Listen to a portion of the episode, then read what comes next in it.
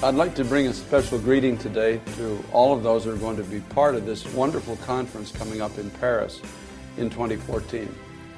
I'm excited about being part of the team that will be coming to minister to you, and I believe that God will stir your heart to love Jesus Christ more than you ever have before. That's what I'm believing for. The Lord's going to bless and He's going to strengthen, He's going to set people free. I believe He's going to give many a new vision for ministry into the future, an understanding of some scriptural things that perhaps have not been as understood as they should be in our generation. I so look forward to being with you. I believe it's going to be a time of great rejoicing together. God bless you. I'll see you then.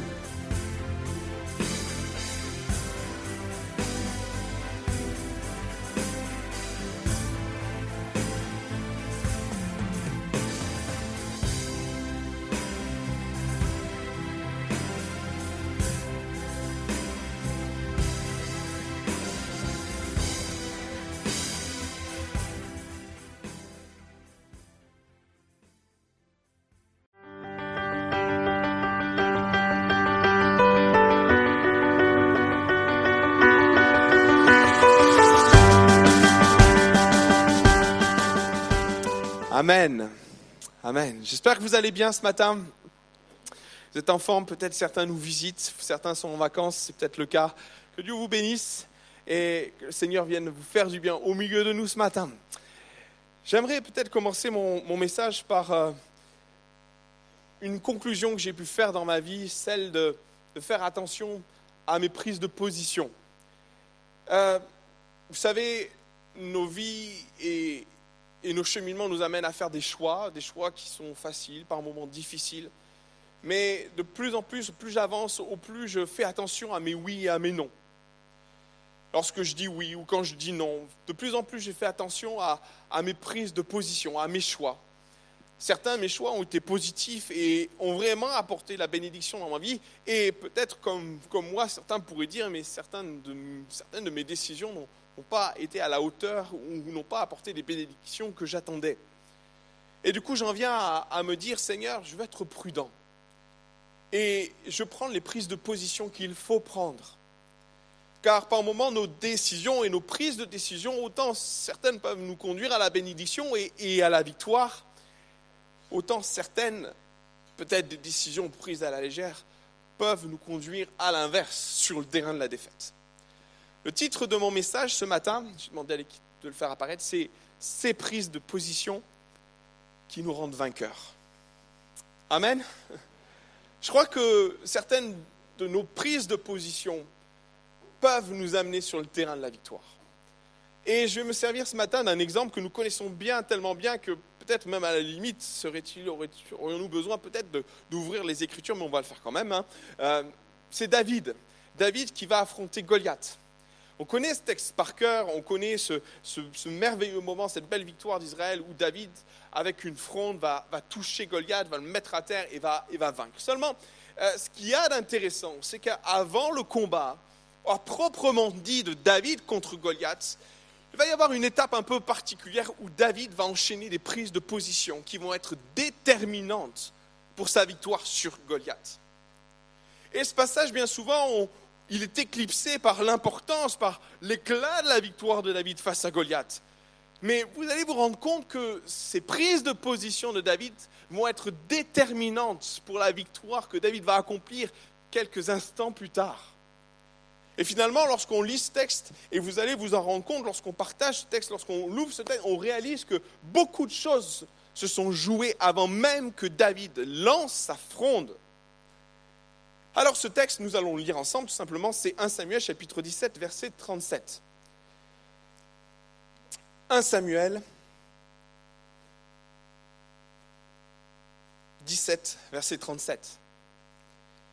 Et il est dit simplement ceci, David dit encore, l'Éternel qui m'a délivré de la griffe du lion et de la patte de l'ours me délivrera aussi de la main de ce Philistin. Et Saül dit à David, va, que l'Éternel soit avec toi. Mais lisez bien la suite. Saül fit mettre ses vêtements à David, il plaça sur la tête un casque d'airain et le revêtit d'une cuirasse. verset 39. David ceignit l'épée de, de Saül par-dessus ses vêtements et voulut marcher, car il n'avait pas encore essayé. Mais il dit à Saül, je ne puis pas marcher avec cette armure, je n'y suis pas habitué. Et il s'en débarrassa. Verset 40, il prit en main son bâton, choisit dans le torrent cinq pierres polies, et les mit dans sa gibecière et de berger et dans sa poche, puis sa fronde à la main, il s'avança contre Goliath. Amen. Dans ces quelques versets, nous allons voir quelques instants les, décisions, les prises de position de David qui l'ont amené à prendre la victoire sur Goliath. Dans ce texte, bien de choses ne paraissent pas, mais lorsqu'on y regarde de près, on se rend compte que trois décisions capitales, David va prendre trois décisions capitales qui vont l'amener à être vainqueur sur Goliath. La première prise de position de David, et c'est la vignette suivante, ou avant, il va oser dire non.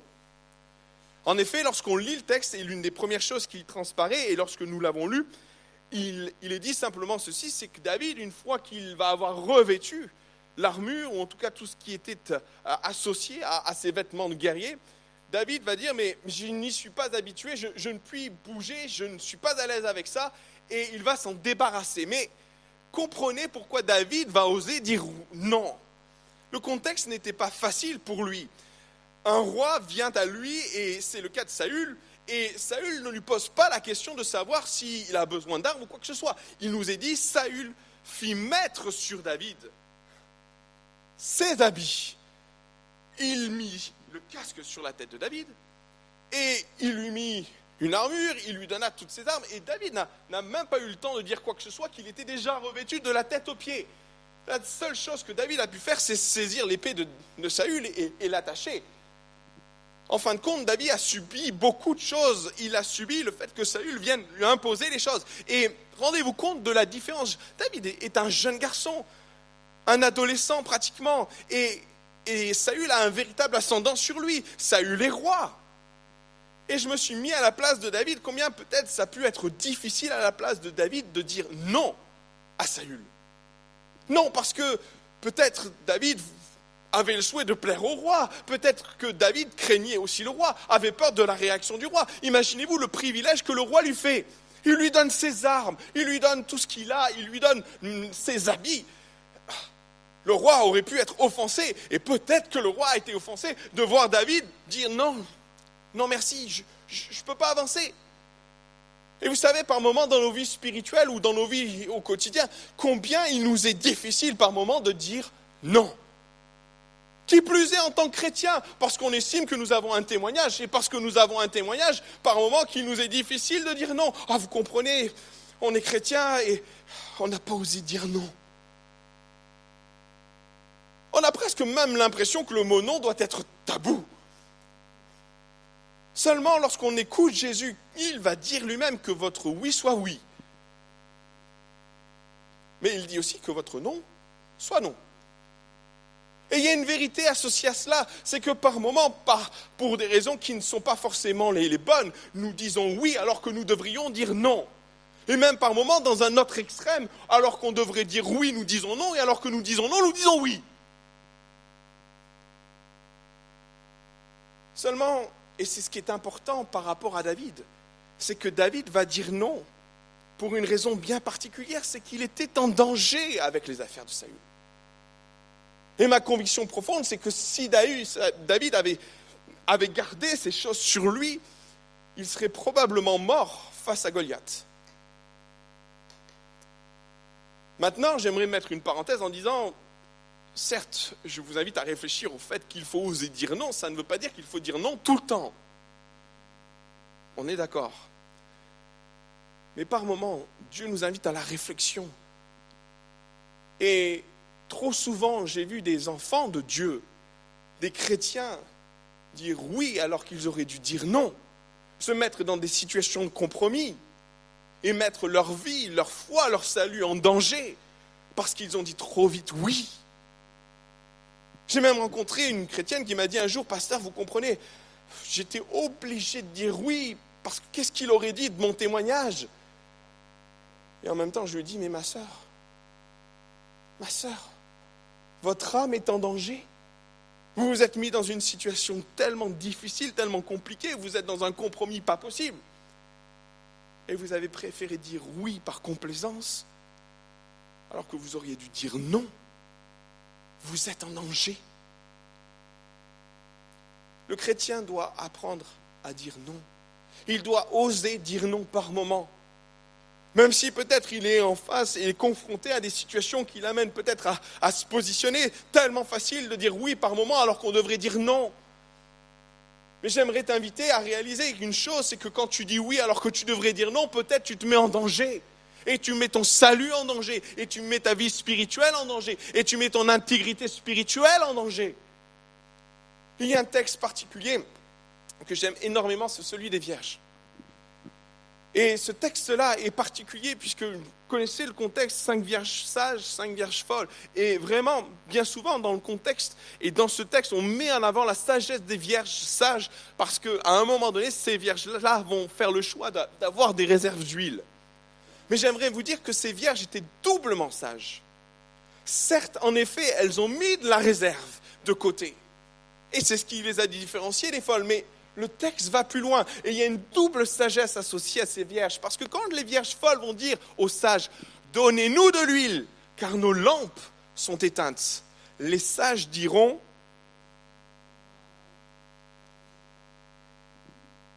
les sages diront non. Et lisez bien la suite. Il n'y en aura pas assez pour nous et pour vous. Allez plutôt chez ceux qui en vendent et achetez-en pour vous. Vous savez, on est appelé à être des sages et pas des insensés. Et spirituellement, trop souvent, lorsque les folles, entre guillemets, comprenez ce que je veux dire, viennent à nous, par moments, pour des raisons qui sont propres, peut-être du sentiment, pour des raisons de vouloir plaire, on est prêt à se sacrifier alors qu'on se met nous-mêmes en danger. Par lorsque nous disons oui au lieu de dire non, on ne saisit pas la portée et les conséquences que ça peut avoir sur nos vies spirituelles. On est en train de faire éclater nos propres défenses. On est en train de, dire à un moment donné à, l'adversaire de notre âme, viens saisir quelque chose de moi, viens le prendre. Et vous savez, c'est un piège de l'adversaire. Piège subtil qui vient à nous, qui se présente à nous. Donne-moi un peu d'huile. Et vous savez, des fois, on est pris par la culpabilité. Oh, je pas lui donner, mais oh, je vais quand même lui donner. Méfions-nous. Il y a des limites que nous ne pouvons pas tolérer, des limites que nous ne pouvons pas permettre à l'ennemi d'avoir, des limites. Et vraiment, c'est important nous, pour nous, en tant qu'enfants de Dieu, de, connaître ces limites. David connaissait ses limites. David savait jusqu'où il pouvait aller. Tant et si bien que quand il a essayé l'armure, il s'est rendu compte que ce n'était pas pour lui. Et il a mis il a mis un stop avec toute la finesse de David, en effet. Mais il va mettre un stop quand même. Il va dire à Saül, non, c'est pas possible. Trop souvent, des chrétiens disent oui alors qu'ils devraient dire non. Ils laissent les limites de leur propre sécurité être attaquées par l'adversaire et ils permettent à l'ennemi d'avancer un peu plus au point de devenir fou. Les vierges sages on dit non. Et nous, en tant qu'enfants de Dieu, nous sommes appelés aussi à dire non. Ne laissons pas l'ennemi franchir des limites. Ne laissons pas ces limites être sabordées. Ne laissons pas ces limites qui sont essentielles. L'enfant de Dieu doit connaître ses limites pour pouvoir à un moment donné se positionner et dire non. Non, parce qu'il y a des conséquences tellement graves, tragiques si David avait laissé l'ennemi ou s'il avait laissé permis à Saül de lui imposer les choses, David serait mort. C'est trop grave sur une décision, une prise de position. La deuxième prise de position de, David, elle n'est pas la moindre. Il va se délester. Lorsqu'on lit le texte, rapidement, on se rend compte que David va se débarrasser et je suis étonné de, j'ai été étonné peut-être vous pas, mais j'ai été étonné de voir David se débarrasser d'une chose essentielle, de l'épée de Saül. Oh, il pouvait bien se débarrasser du casque, il pouvait se débarrasser de la cuirasse, il pouvait se débarrasser de toute autre chose, mais l'épée. Pourquoi je dis ça? Parce que David avait une idée derrière la tête. Et c'est ce texte qui le dit. David va dire ceci à Saül et à Goliath en particulier. Il va dire ceci. Aujourd'hui, l'Éternel te livrera entre mes mains. Mais lisez la suite. Je t'abattrai et je te couperai la tête. Je me suis dit à un moment donné, ça peut être utile, une épée, pour couper la tête de quelqu'un.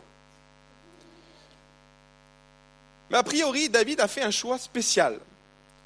Alors qu'il avait l'épée de Saül, il va s'en débarrasser.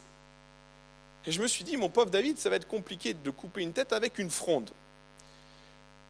Seulement, ce que je veux souligner là, c'est que David va quand même se débarrasser de l'épée de Saül. Et il va s'en débarrasser pour une bonne raison. Maintenant, j'aimerais venir sur le point, un point qui peut être délicat pour beaucoup d'entre nous ce matin, le fait de se débarrasser de certaines choses.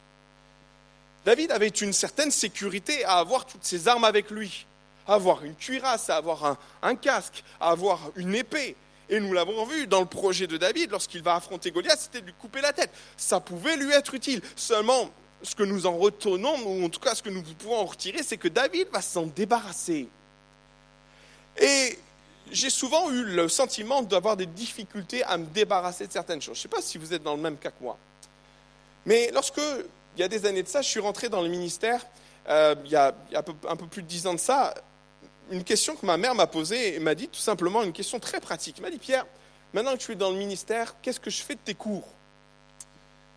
Oui, en effet, j'ai quatre ans de cours universitaires entassés dans un des placards qui était entassé dans un des placards de chez ma maman.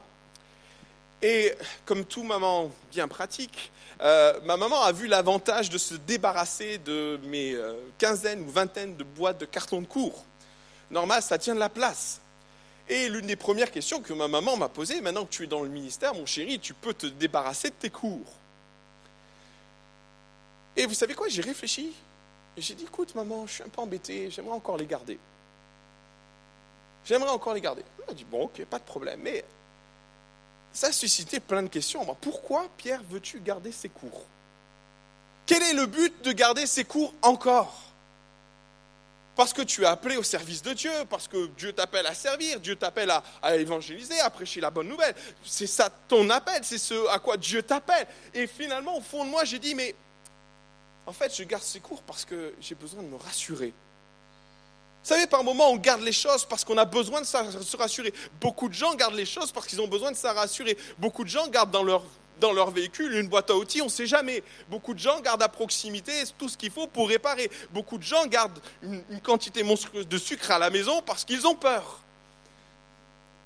Comprenez ce que je veux dire? C'est qu'à un moment donné, on garde les choses pour les mauvaises raisons. Par moment, on garde les choses parce qu'on veut se souvenir. On garde des photos parce que finalement, ça fait du bien, on revoit les choses. Mais par moment, on garde les choses parce qu'on n'est pas en sécurité.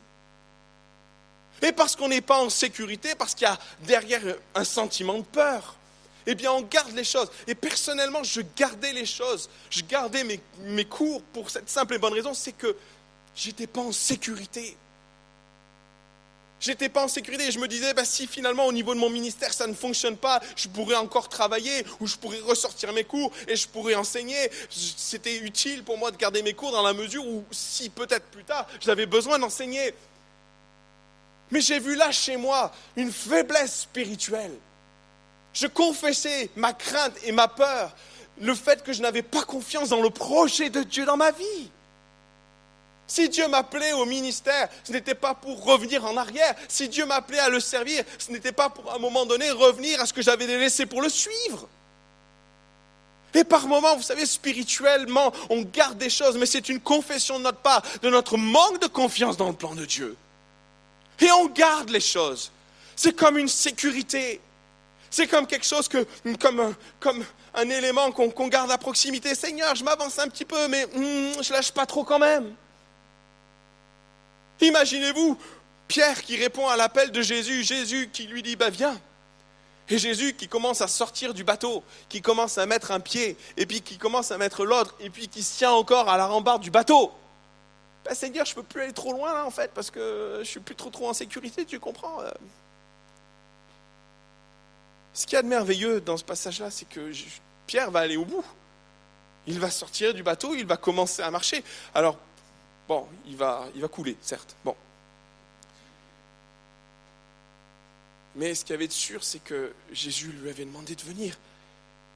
Et par moments, le fait de se maintenir quelque part, de nous accrocher à certaines choses et de ne pas nous débarrasser d'éléments comme David a pu le faire, c'est un manque de confiance dans le projet de Dieu. Et si David avait gardé l'épée, il se serait retrouvé en contradiction avec ce verset-là. David va dire une chose à Goliath. Il va dire ce texte. Et toute cette multitude saura que ce n'est ni par l'épée, ni par la lance que l'Éternel sauve. Imaginez-vous David se balader avec l'épée et dire ça. Ah mais tu sais, c'est pas par l'épée que je vais te vaincre. Même si je l'ai là à côté, je vais pas l'utiliser. Hein. Elle est là pour faire joli. Pour me rassurer juste au cas où euh, j'en aurais besoin. David avait tellement confiance dans la parole qu'il avait reçue de Dieu, parce que David était un prophète. Et lorsqu'il va dire ces paroles à Goliath, il est en train de prophétiser, il est en train de lui dire ce qui va se passer. Je vais te vaincre, non pas par l'épée, je vais pas te vaincre par la lance, et je vais te vaincre parce que l'Éternel va me sauver, parce que l'Éternel sera avec moi. Et sache, Goliath, que même si je n'ai pas une, épée à mon côté, je vais te trancher la tête quand même. Et vous savez quoi, le, Bible explique que David, la première, une des premières choses qu'il va faire après avoir abattu Goliath avec sa fronde, c'est qu'il va se saisir de l'épée de Goliath et qu'en effet, il va lui couper la tête. Débarrassons-nous pour entrer dans le projet de Dieu pour nos vies. Parce qu'à un moment donné, ça peut devenir un frein. Et pour David, il va le dire, il va se débarrasser de tout ça parce qu'il n'arrivait pas à avancer. Et par moments, lorsqu'on se maintient ou qu'on maintient les choses dans nos vies et qu'on ne s'en débarrasse pas, ça deviendra un frein forcément dans ta vie. Ça deviendra quelque chose qui va te ralentir, qui va te, qui va te ralentir peut-être même au point d'en arriver à venir sur le champ de la défaite et plus sur le champ de la victoire. Il y a des prises de position pour que tu viennes sur le terrain de la victoire. Et pour y venir, c'est qu'il faut rentrer pleinement dans le plan de Dieu. Quitte à maintenant même se débarrasser de certaines choses qui seront un frein et une, une occasion de l'ennemi de t'amener à chuter. Je me suis souvent dit et posé la question, mais qu'est-ce que David aurait fait face à Goliath? S'il était armé et arrivé comme, Saül aurait voulu qu'il arrive devant lui Mais vu la taille de Goliath, si David avait affronté Goliath au corps à corps, il serait mort. Pour David, ce n'était pas le projet de Dieu qu'il aille affronter Goliath avec les armes que Saül lui avait proposées. Maintenant, je vais aller plus loin. Et ça, c'est la troisième prise de position de David. Il va rester un berger. Lorsque David va arriver sur le champ de bataille, il n'a pas l'expérience du guerrier. Il n'a même quasiment jamais combattu. Il est tout jeune.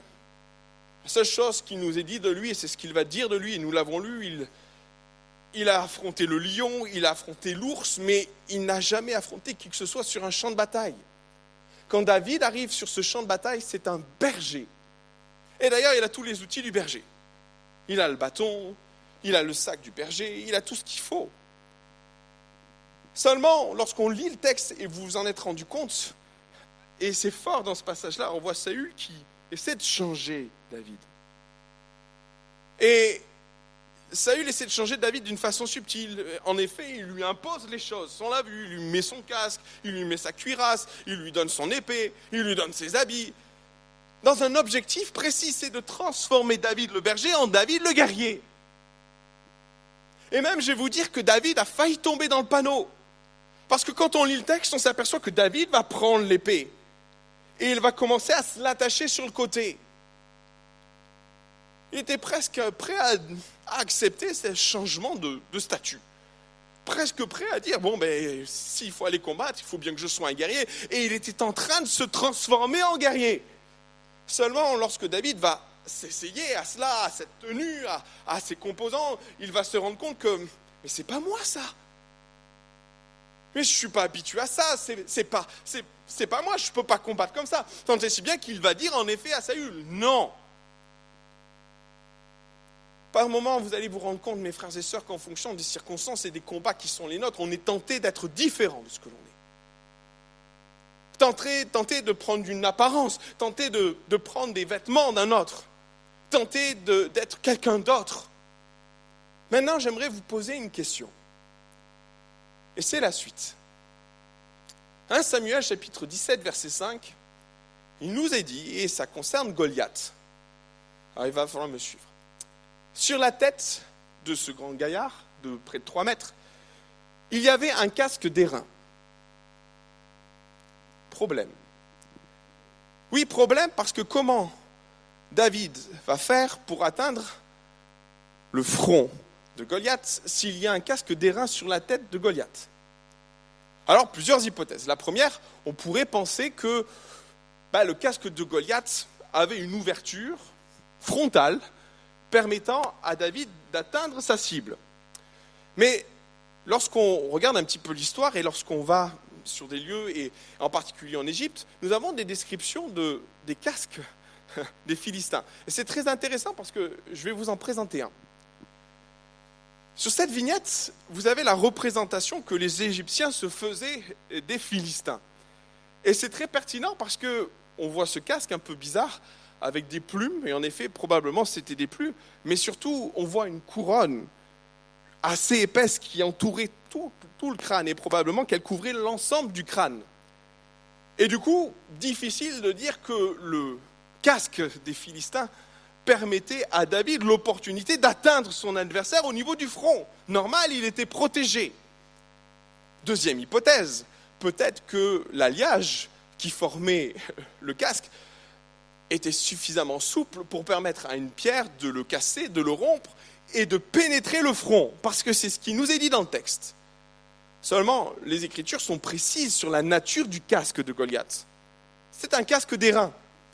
Et l'airain est un alliage extrêmement solide. Un alliage qui était réputé, en tout cas dans l'Antiquité, pour être résistant et en particulier résister à la déformation mécanique. Tant et si bien que si David avait frappé avec sa fronde ce casque-là, probablement Goliath aurait survécu. Alors que dire? Vignette suivante. Et je me suis permis d'introduire, ça va arriver, et je me suis permis d'introduire une image humoristique. Nous voyons Goliath avec un casque renforcé, et David qui dit non, non, non, non, non, non, non, désolé, on a changé le scénario, c'est pas possible, je ne peux pas atteindre le visage de Goliath. Alors, quelle est l'hypothèse la plus probable de ce qui s'est passé? L'hypothèse la plus probable, c'est ce qu'on peut lire par la suite, et permettez-moi de, de, reprendre les textes en eux-mêmes. Le texte suivant dit simplement ceci, et c'est Samuel, dans le livre de Samuel que nous le trouvons, chapitre 17, versets 42 et 43, écoutez ce que Goliath va dire à David. Le Philistin regarda, et lorsqu'il aperçut David, il le méprisa, ne voyant en lui qu'un enfant, blond, d'une belle figure. Mais lisez encore, le Philistin dit à David, suis-je un chien pour que tu viennes à moi avec des bâtons? Et après l'avoir maudit par ses dieux, il courra vers lui. C'est la suite du texte. On voit très clairement que Goliath va mépriser c'est ce qui nous est dit David. Mais il va faire autre chose. Il va faire une chose beaucoup plus grave. Il va sous-estimer David. Et pour cause. David vient avec son bâton. Et si vous vous rappelez, nous l'avons lu, lorsqu'il va se défaire des armes de Saül, il nous est dit au verset 40 qu'il prit en main son bâton, son bâton de, berger. Et lorsqu'on prend le mot bâton et qu'on le traduit, ça fait référence à un mot, maquel, qui veut dire en effet bâton, mais qui veut dire aussi autre chose, qui veut dire houlette. Est-ce que Goliath a vu, il n'a pas vu arriver vers lui un, un guerrier, mais est-ce que Goliath a vu arriver vers lui C'est un berger. Tant et si bien que Goliath s'est retrouvé surpris au point de dire, mais suis-je un chien pour que tu viennes à moi avec une houlette, avec un bâton de berger? Comprenez l'affirmation de Goliath. Qu'est-ce qu'il est en train de dire à David? Il est en train de dire, eh oh, je ne suis pas un chien, je ne suis pas une brebis. Je ne suis pas un animal dont tu dois t'occuper. Je suis un guerrier, moi. Qu'est-ce que tu viens faire en tant que berger vers moi? Moi, je suis, venu faire la guerre. Je ne suis pas venu combattre un berger. Ce que Goliath a vu à ce moment-là précis, ce n'est pas un guerrier. C'est David qui venait en habit de berger. Mais vous savez, c'est tellement important que Goliath, à ce moment-là, va tellement sous-estimer David que l'hypothèse la plus probable, c'est que Goliath ne s'est pas couvert la tête pensant tellement être en maîtrise du combat, pensant tellement qu'il allait en finir rapidement de David, que lorsqu'il a vu David arriver, ce gamin, lorsqu'il a vu ce berger arriver sans armes avec des bouts de bois, comme il va dire lui-même, il va mépriser les protections qui étaient essentielles, au point d'oublier le fameux casque des reins qui faisait partie de sa panoplie d'invincibles. Quand David va voir Goliath s'approcher, et quand il va voir la tête de Goliath dégarnie, Oh, mon gars, je ne vais pas te louper. Et c'est ce qui va se passer. David n'avait aucun moyen de toucher le front de Goliath. Et si David était venu en habit de guerrier sur ce champ de bataille, Goliath se serait armé en conséquence. Seulement en voyant un berger venir à lui, Goliath a méprisé, il a sous-estimé David. Ce que je veux dire par là, c'est que le plan, le projet de Dieu, était que David y aille non pas en guerrier, mais en sol, mais en berger. Et trop souvent, spirituellement, nous nous imaginons des choses, on prend la place de quelqu'un d'autre, on prend l'image de quelqu'un d'autre parce qu'on estime l'image, ou en tout cas l'apparence la plus appropriée pour des luttes et des combats. Mais vous savez, on se trompe, parce que bien souvent, quand Dieu nous place dans certains contextes, c'est pour être nous-mêmes et pour vaincre en tant que nous-mêmes. Il y a un danger à se saisir d'une autre, identité. Et David a failli tomber dans le piège. Mais David a choisi volontairement d'être ce berger qui va saisir son bâton, qui va descendre au fleuve, chercher, chercher ses pierres polies pour afin de vaincre Goliath. Parce que le projet de Dieu, c'était que Goliath devait tomber non pas sous les coups d'un guerrier, mais sous les coups d'un berger. Et par moments, on méprise ces choses-là. On, croit mieux savoir que, Dieu les, choses qu'il faut faire ou ne pas faire, au point de changer ce que nous sommes. Un jour, j'ai lu un article très intéressant d'un pasteur, peut-être vous l'avez lu vous-même, où il expliquait ce qu'il avait vécu avec Dieu, a essayé d'être ce qu'il n'était pas. Et il expliquait qu'en arrivant sur une église, il a essayé d'être ce qu'il n'était pas. Et à force d'être en contrariété avec ce qu'il était, il explique qu'à un moment donné, c'était trop, trop, trop au point qu'il en a fait un burn-out. Et que progressivement, il a glissé non plus sur le terrain de la victoire, mais avec l'Église, l'Église sombrait et finissait par tomber sur le terrain de la défaite. Jusqu'au jour où Dieu lui a dit, il s'est servi de ce burn-out pour le réveiller. Il lui a dit, si je t'ai placé là, ce n'est pas pour être quelqu'un d'autre, mais pour être toi. Et par moments, on sous-estime le casting de Dieu. Dieu ne se trompe pas. Dieu ne se trompe pas, Dieu ne t'a pas mis sur un lieu ou un endroit particulier parce qu'il s'est trompé. Il te veut là pour être toi-même, parce que c'est en étant toi-même que tu deviendras vainqueur. C'est en essayant de se changer que tu vas glisser progressivement sur le territoire de la défaite. C'est en essayant de ne pas être toi-même que progressivement tu vas passer à côté des victoires que Dieu veut te donner. La résolution de David était telle, cette résolution était forte, c'est d'être lui-même pour affronter Goliath. Parce que c'est en étant lui-même que Goliath allait sous-estimer David. Au point de laisser apparaître une faille dans l'armure de ce géant. Personnellement, je veux vraiment croire que Dieu nous place à des endroits stratégiques dans nos vies, nous place à des endroits stratégiques pour être nous-mêmes et accomplir son plan. Non seulement on va s'épanouir parce que le projet de Dieu, c'est que nous nous épanouissions aussi, mais nous aurons du succès et nous vivrons la victoire aussi on sous-estime le projet et on sous-estime le casting de Dieu au point de remettre en cause certaines choses, au point de remettre en cause le fait que Dieu nous ait placés à des endroits stratégiques et appropriés pour ce que nous sommes et pas pour ce que l'on pourrait être. David va faire ce choix, va avoir trois choix, trois prises de position qui vont être clairement définies. Il va dire non. Et peut-être ce matin, Dieu veut t'encourager à dire non, à cesser de dire oui lorsque dans ton cœur, tu sens que tu vas être en difficulté. Et Dieu veut t'appeler encore ce matin à, à te positionner et être en capacité de dire non, non, non. Le mot non n'est pas tabou. En tant qu'enfant de Dieu, nous sommes appelés aussi à nous positionner et à exister et à poser les limites qui ne, peuvent être franchies. Parce qu'autrement, si David avait laissé cette limite, si David avait permis à Saül d'aller plus loin, David serait mort. La deuxième chose, c'est qu'il faut se délester, il faut se débarrasser, apprendre à dire à Dieu, maintenant Seigneur, je te- je t'abandonne tout ça, je veux rentrer avec confiance dans ton projet de Dieu, ne plus garder des choses par sécurité, parce que peut-être dans nos cœurs, on a, peur et, qu'on tremble et qu'on ne fait pas confiance au projet de Dieu. C'est peut-être le moment pour toi de dire maintenant, Seigneur, je vais répondre pleinement à l'appel et je vais lâcher le bord du bateau ou je vais lâcher maintenant ce, ce que j'ai traîné avec moi jusqu'à présent. Enfin, et c'est le dernier point, Dieu veut que tu sois toi-même.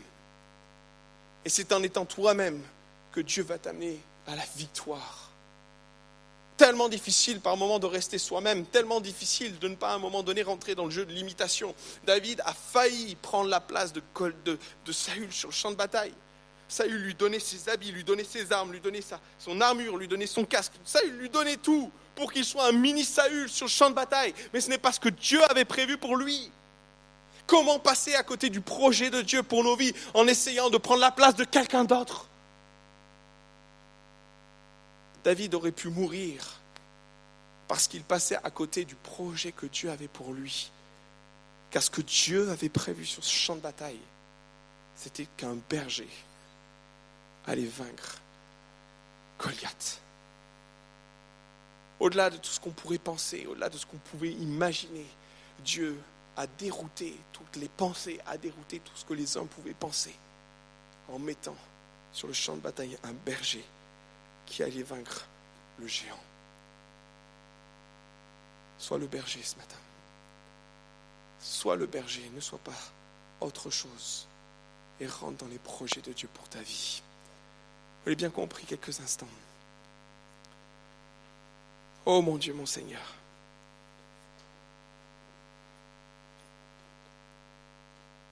Tu veux nous apprendre ce matin, Seigneur, à, à dire non? Oser dire non. Combien c'est par moments difficile, combien cela peut être compliqué de dire non par moment, en fonction des circonstances, en fonction des pressions qui sont les nôtres, en fonction des combats qui sont les nôtres, en fonction des, des contextes qui sont les nôtres. Par moment, Seigneur, combien c'est compliqué de dire non. Mais ce matin, Dieu veut t'apprendre à dire non. Parce que tu es en danger. Dieu te l'a dit ce matin, au travers de tes choix et tes décisions, tu t'es mis en danger. David, on aurait pu penser que David, en disant non, il se mettait en danger. Mais en disant non, David est rentré sur le champ de la victoire. En disant non à Saül, il est rentré progressivement dans le projet, dans le plan de Dieu. Ce projet qui était de vaincre Goliath. Peut-être tu redoutes de dire non ce matin, tu redoutes de dire non par rapport à certains contextes. Mais l'Éternel veut te rappeler de ne pas avoir peur. David, aussi jeune qu'il pouvait être, a pris une position ferme et a dit, je ne combattrai pas comme ça. Je ne peux pas combattre comme ça. Tu souvent dit dans ton cœur que cette décision t'a amené dans une position inconfortable t'amène à penser que tu n'es plus, ou tu n'es pas en état, tu n'es plus en état de combattre et de lutter, mais tu peux aussi maintenant dire non, te positionner comme David l'a fait, et de faire confiance à Dieu pour ta vie. Aussi, nous avons vu que David va se débarrasser. Oh, peut-être tu gardes à proximité de toi des sécurités. Quelque chose qui te retient en même temps. Quelque chose qui t'empêche de rentrer dans le projet, dans le plan de Dieu. David avait reçu le plan de Dieu. C'était celui de vaincre Goliath sans l'épée et sans la lance. Qu'est-ce qui se serait passé si David avait gardé l'épée sur son côté pour aller vaincre Goliath? Aurait-il réussi? En tout cas, ce qui est sûr, c'est que quand nous, nous gardons par moments à proximité les choses et nous les gardons, nous les chérissons, c'est une marque d'insécurité, c'est une marque aussi, un besoin de se rassurer parce qu'il y a une peur au fond de toi. Tu ne fais pas confiance au projet de Dieu dans ta vie. Et l'appel de Dieu est sur ton cœur et il y a des choses que Dieu est en train de ressasser dans ta vie. Peut-être tu t'as même dit, mais débarrasse-toi, tout ça, tu n'en as plus besoin. Je suis avec toi, je serai ton, je serai ton, ta force, je serai ta, ta puissance, je serai tes paroles. Tu n'as plus besoin de ça, débarrasse-toi-en. Ça va devenir un frein pour ta vie spirituelle. Et aujourd'hui même, tu sens que tu ne peux pas avancer parce que tu ne t'es pas débarrassé de certaines choses dans ta vie. Sache que au fur et à mesure, ces choses que tu, dont tu ne t'es pas débarrassé deviendront un frein, un frein tel qu'ils peuvent t'amener même à, à passer à côté et à finir sur le terrain de la défaite. Il y a une autre réalité, c'est la troisième réalité, c'est qu'il fallait que David soit lui-même pour affronter Goliath. Il y avait une telle logique que David affronte Goliath en guerrier. Il y avait une telle logique. Et puis tout le monde poussait David à être ce guerrier qu'il n'était pas. Seulement en devenant ce qu'il n'était pas, il n'était plus à même de vaincre Goliath. Parce que le plan de Dieu n'était pas qu'un guerrier aille vaincre Goliath, mais il fallait qu'un berger soit vainqueur de Goliath.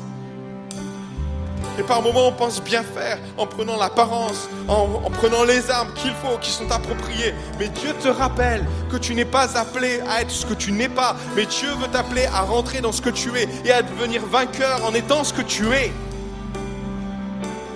C'est un vrai défi pour ta vie spirituelle aujourd'hui de dire Seigneur, je serai vainqueur parce que tu m'as choisi, parce que tu m'as mis là où je suis. Il n'y a pas d'erreur de casting, Seigneur. Tu m'as mis là où je suis. C'est pour être vainqueur, non pas en étant quelqu'un d'autre, mais en étant ce que je suis. Tellement facile sur ton lieu de travail de prendre les armes et d'être le guerrier. Tellement facile d'être celui qu'on voudrait que tu sois. Mais Dieu te rappelle que tu es appelé à être un berger et pas un guerrier.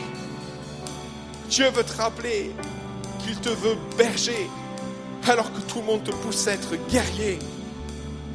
Les choix sont tellement difficiles par moments, les combats sont tellement difficiles. Mais sache et rappelle-toi que c'est David, berger, ce David qui va saisir ses pierres dans la rivière, ce David qui va se saisir de cette houlette, son instrument de travail. C'est ce David-là qui va vaincre le géant. Sois berger et pas guerrier pour vaincre tes géants. Sois berger et pas guerrier pour vaincre ces tours qui se dressent devant toi. Alléluia Jésus. Peut-être on pourrait prendre un temps. On a nos têtes baissées, on a encore un petit peu de temps. Ce matin, j'aimerais t'inviter à prendre position. Il y a des domaines dans ta vie où tu n'as pas pris position comme il fallait. Et tu en as subi les conséquences. Penser que ces prises de position allaient t'amener sur le terrain de la victoire, mais au contraire. Ce matin, j'aimerais que tu puisses te lever et dire maintenant je prends position, Seigneur. Maintenant, je prends position. Je veux dire non quand il faudra dire non. Ça ne veut pas dire qu'il faut dire non tout le temps, mais ça veut dire par moment dans nos vies qu'il faut avoir la sagesse de dire non. Peut-être ce matin, tu veux dire, maintenant je vais me débarrasser, Seigneur, je veux me lever. Et il y a tellement de choses encore qui maintiennent parce que j'ai voulu garder une sécurité à proximité de moi. Dieu te dit maintenant de te débarrasser de cela parce que ça va te freiner. Tu ne vas pas pouvoir avancer. Peut-être maintenant tu te vois même à la place de David, en train de saisir l'épée de, de, Saül, en train de changer, d'essayer de changer ce que tu es, en train de te rendre compte que tu es en pleine contradiction. Et Dieu te dit, mais je t'ai pas appelé à être quelqu'un d'autre, je t'ai appelé à être toi-même. Je t'ai appelé à vaincre Goliath en étant ce que tu es, un enfant de Dieu. Je t'ai pas appelé à changer tes habitudes, à changer ton apparence, à changer en, profondément ce que tu es. Je t'aime comme tu es, je t'ai choisi, je t'ai transformé, tu es mon enfant, tu es ma créature, je t'aime tel que tu es. Il n'y a pas d'erreur de casting, tu es au bon endroit pour le bon moment et tu es la bonne personne. Le pire serait de changer et de passer à côté du plan de Dieu. Car les voies de l'Éternel sont au-dessus de nos voies. Il a choisi les choses folles de ce monde pour confondre les sages.